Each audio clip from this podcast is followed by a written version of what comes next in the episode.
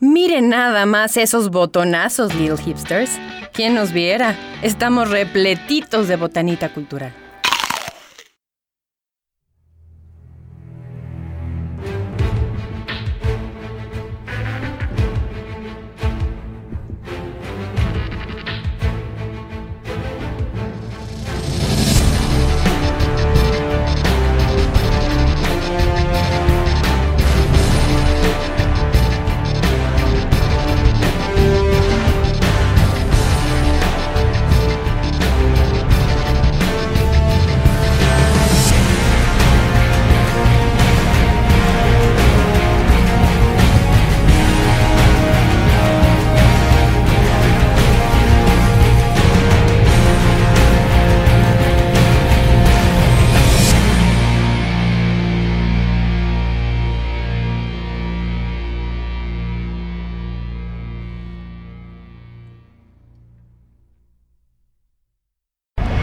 Trae el plato fuerte.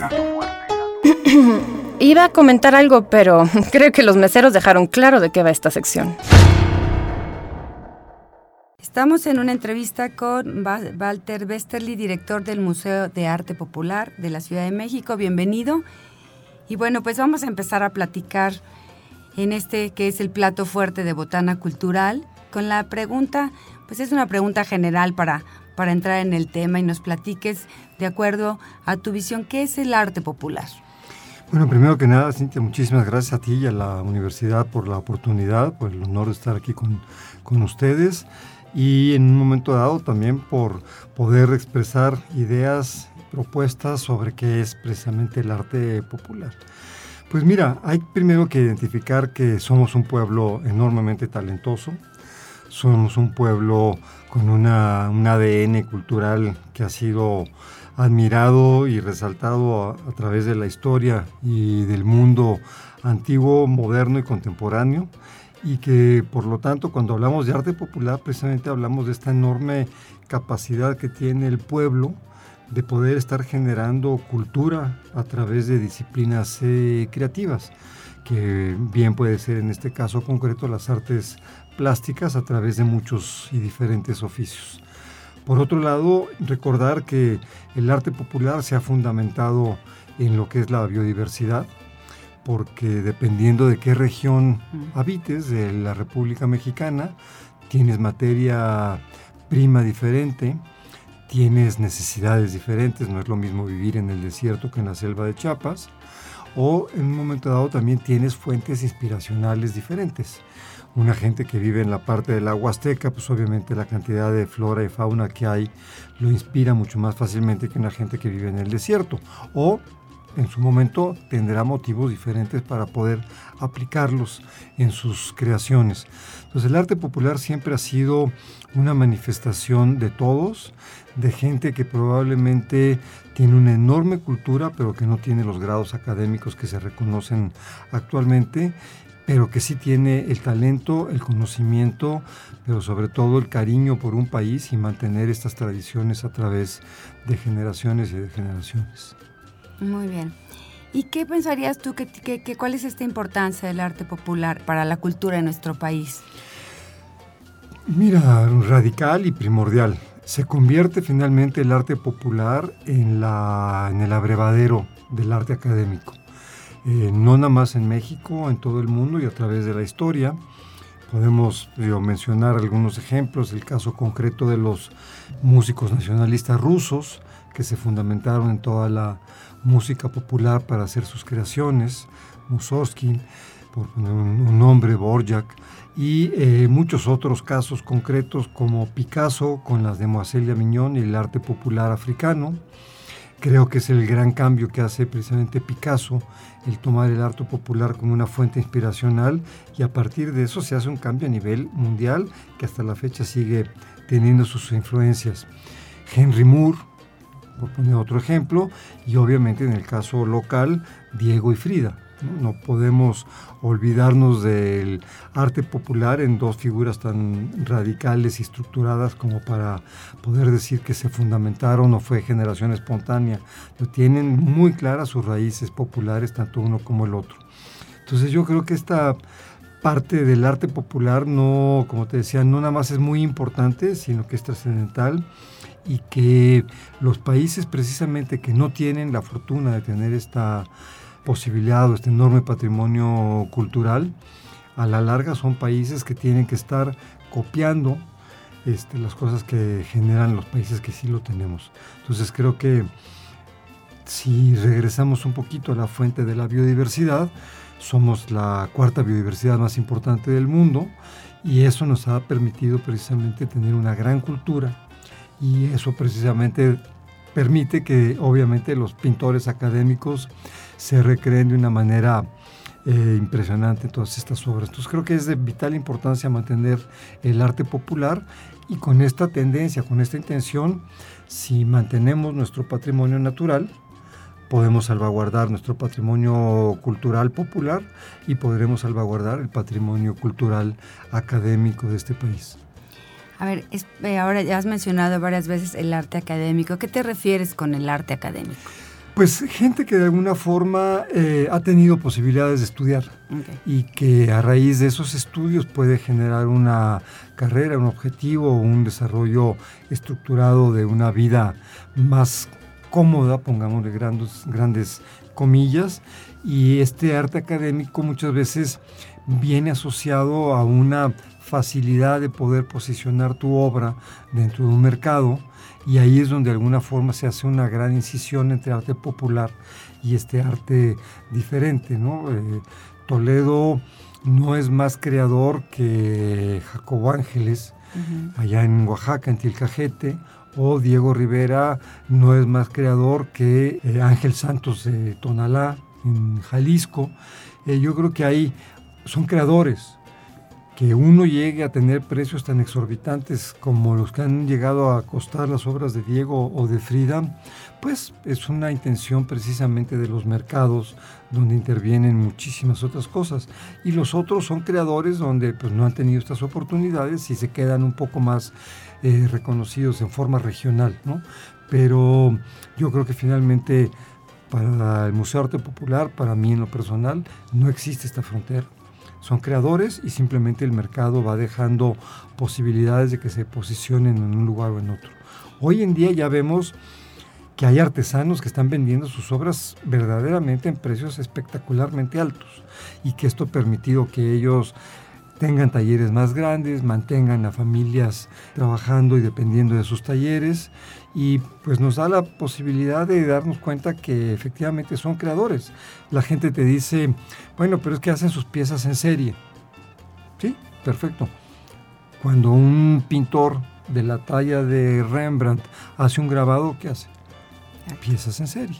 Entonces, bueno, yo creo que finalmente la creación no tiene frontera, no tiene pasaporte, no tiene ideología, es totalmente atemporal y a la larga nos presenta la cultura como lo que es una de las almas y de los factores más importantes del ADN del ser humano.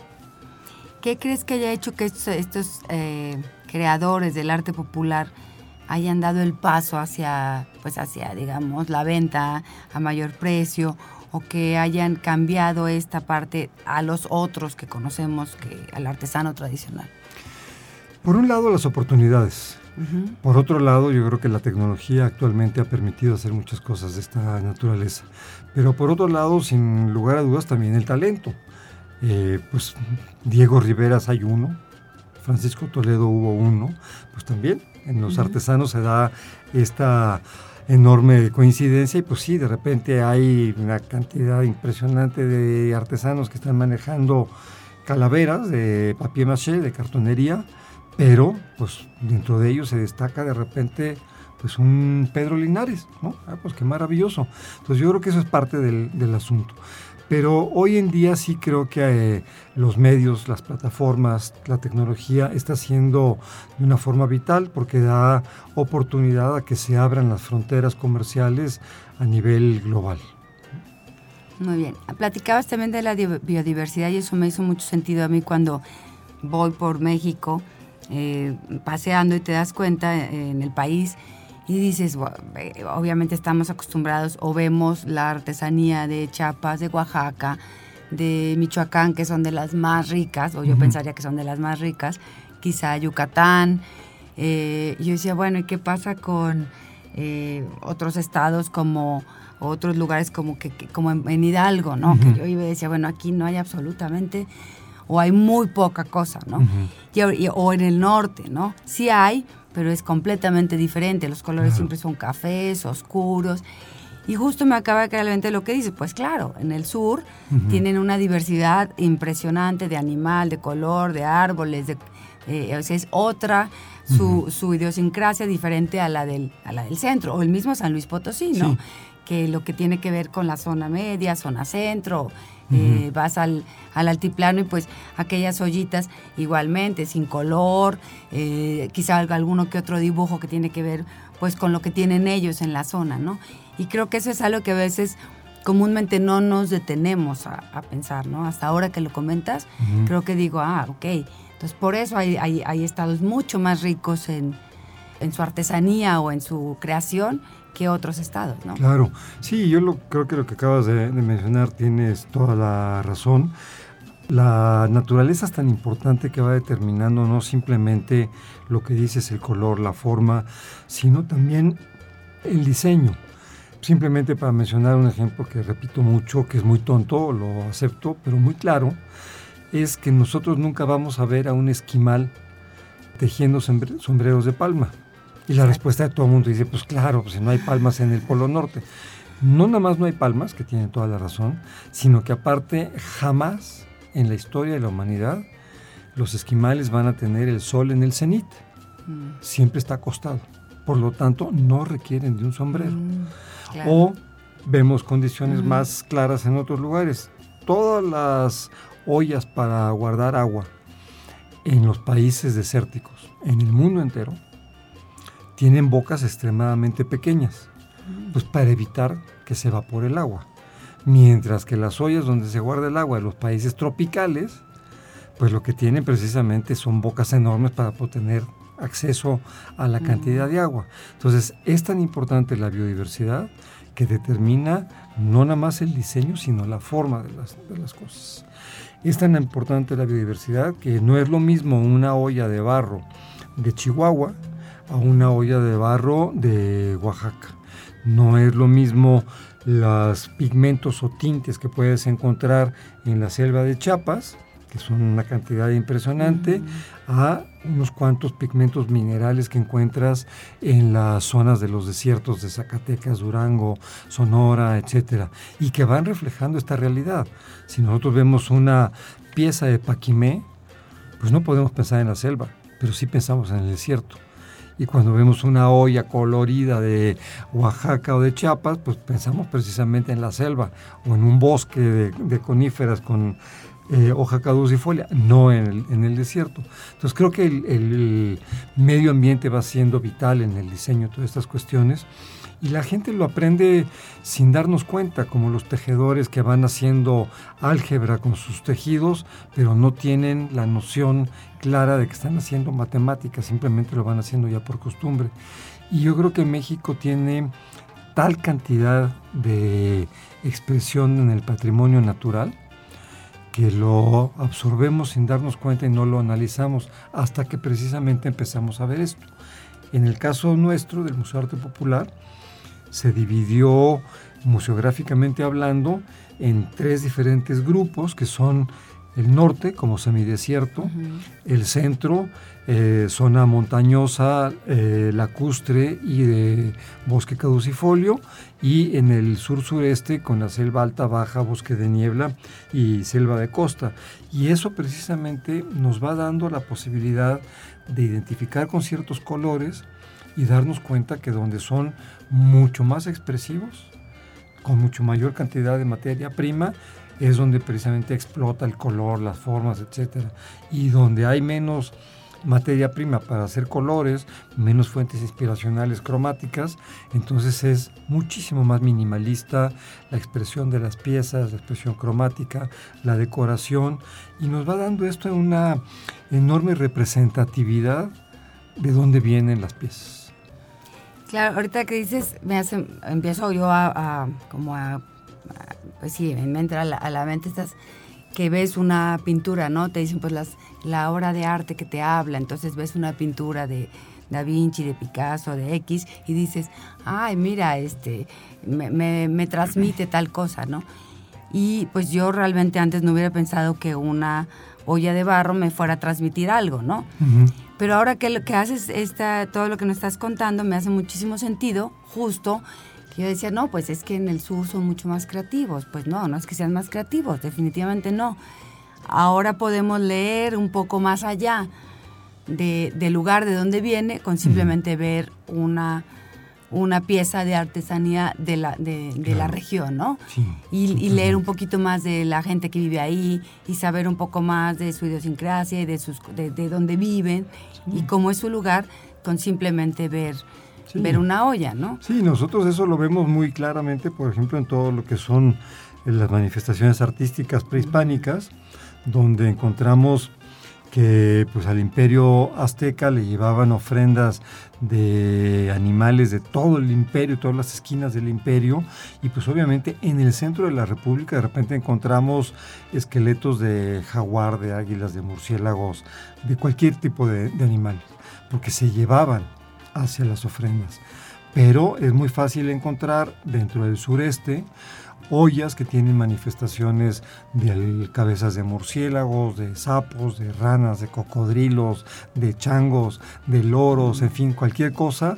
Y en el norte, pues encontramos prácticamente o escorpiones o víboras de cascabel o este, lagartijas, pues una serie de elementos precisamente, o cactáceas, por ejemplo, que es muy común, porque obviamente van siendo inspirados por la naturaleza y van copiando a la naturaleza. Entonces yo creo que lo que dices es parte básica de lo que es el arte en general, cómo la información que hay detrás puede decirnos mucho más cosas de la simple expresión plástica que es importantísima y no se deniega para nada, pero que sí efectivamente muchas veces nosotros nos quedamos entretenidos con la expresividad maravillosa de un Picasso o de una Frida Kahlo y no nos damos cuenta que detrás de eso hay toda una información ya digerida que aprendieron en las escuelas o en su vida o sus viajes o como lo queramos poner y que precisamente nos va dando toda esta traducción de sus sentimientos. Claro. Platícame este proyecto que ahora estamos aquí en San Luis con Artesano entre Artistas en su sexta edición ¿Cómo se crea esto que es artesano entre artistas? Mira, es una propuesta de una bienal que no somos nosotros los creadores de la idea, ni mucho menos.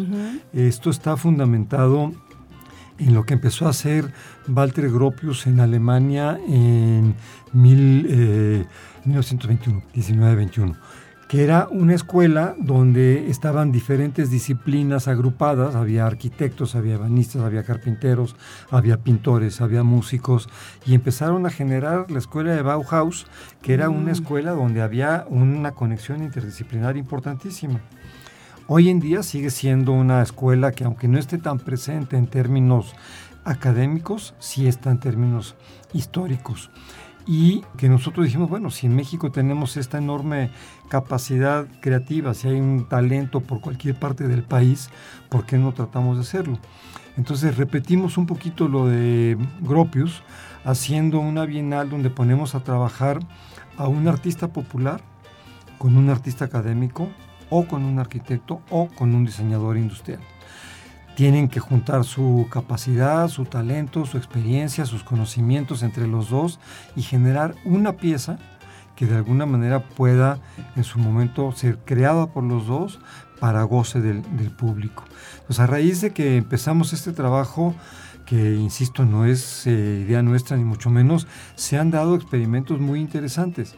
Hay Diego Etienne, por ejemplo, de eh, Nuevo León, que es un diseñador, estuvo trabajando con un eh, chavo que trabaja el cuero, eh, talabartero, y presentaron unas piezas que a lo mejor a unos o a otros les pueden gustar o no gustar, eso es una cosa totalmente subjetiva, pero generaron unas mesas y unas este, lámparas de, de, cuero repujado muy interesantes.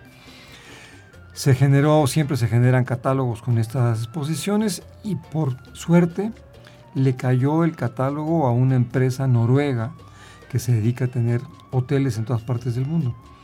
Y resulta que buscaron a Diego, hicieron esto, y entonces ahora resulta que los dos trabajan para esta empresa noruega, les ha ido de maravilla y están ya los dos a niveles muy diferentes de cómo empezaron, con mucho reconocimiento, pero sobre todo también con un reconocimiento de precio justo a nivel internacional, que esto les ha abierto muchas puertas. Entonces, cuando te das cuenta que esto es una posibilidad, no puedes dejar de apoyar todas estas plataformas que sean interesantes para poder juntar el talento de mucha gente. Si hacemos una revisión histórica sobre las diferentes disciplinas del arte, cuando se han juntado la danza, el teatro, la música, la pintura, es cuando más ha crecido.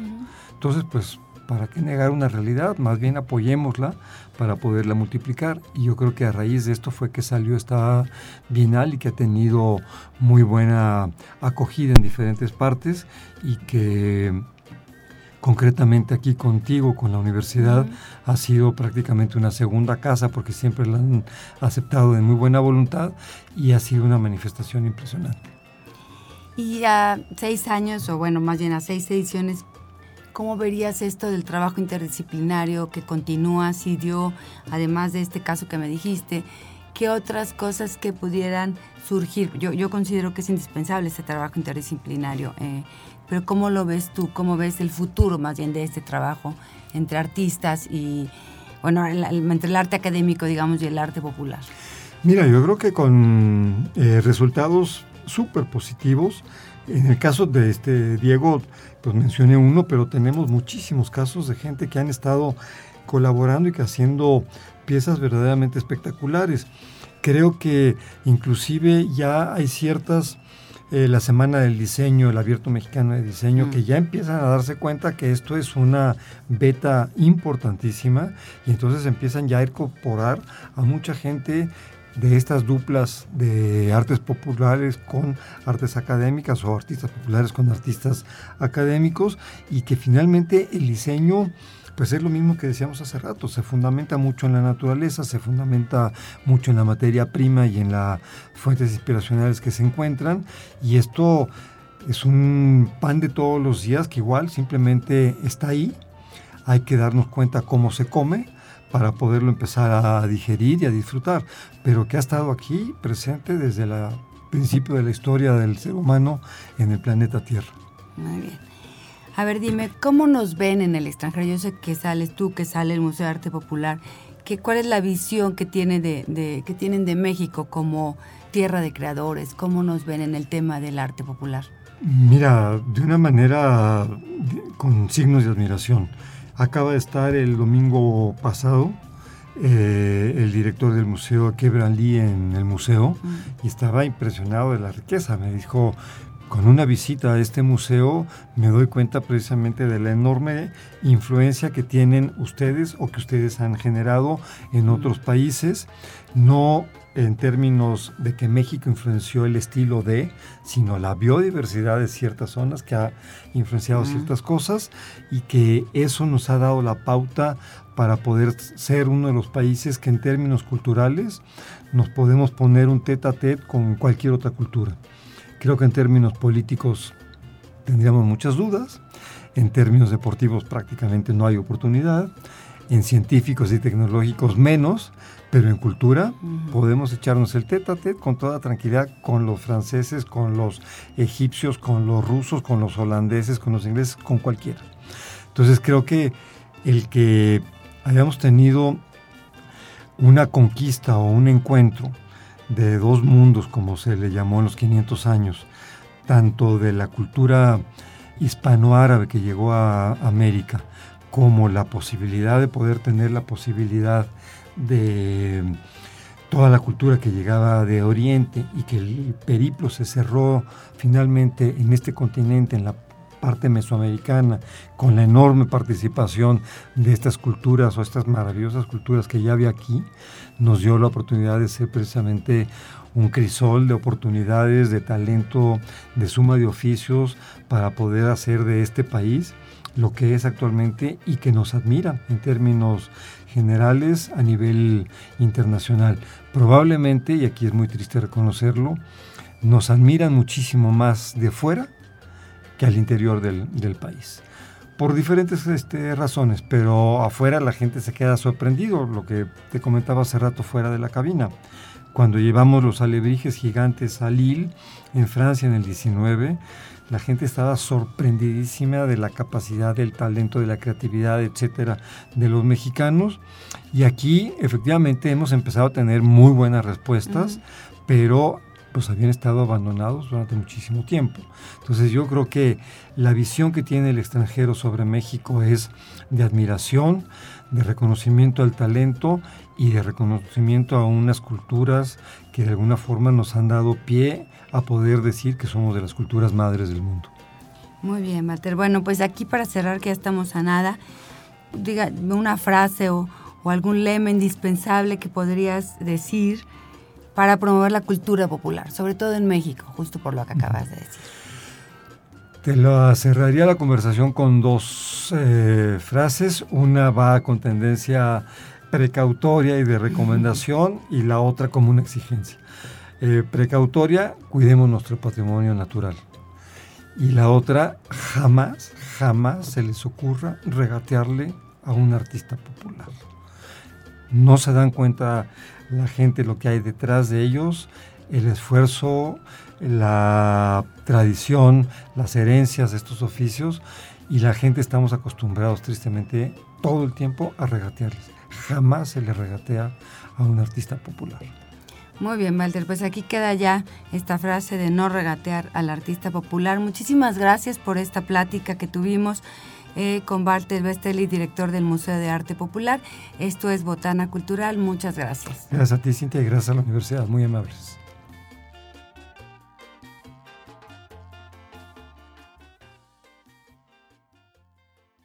Si eres erudito, no creo que se te haya quitado por venir a botanear. Si lo tuyo es la cumbia mortal, ya tienes con qué ser el bailador más docto de la cuadra sonidera. La Botana Cultural hasta la próxima, glotonzuelos.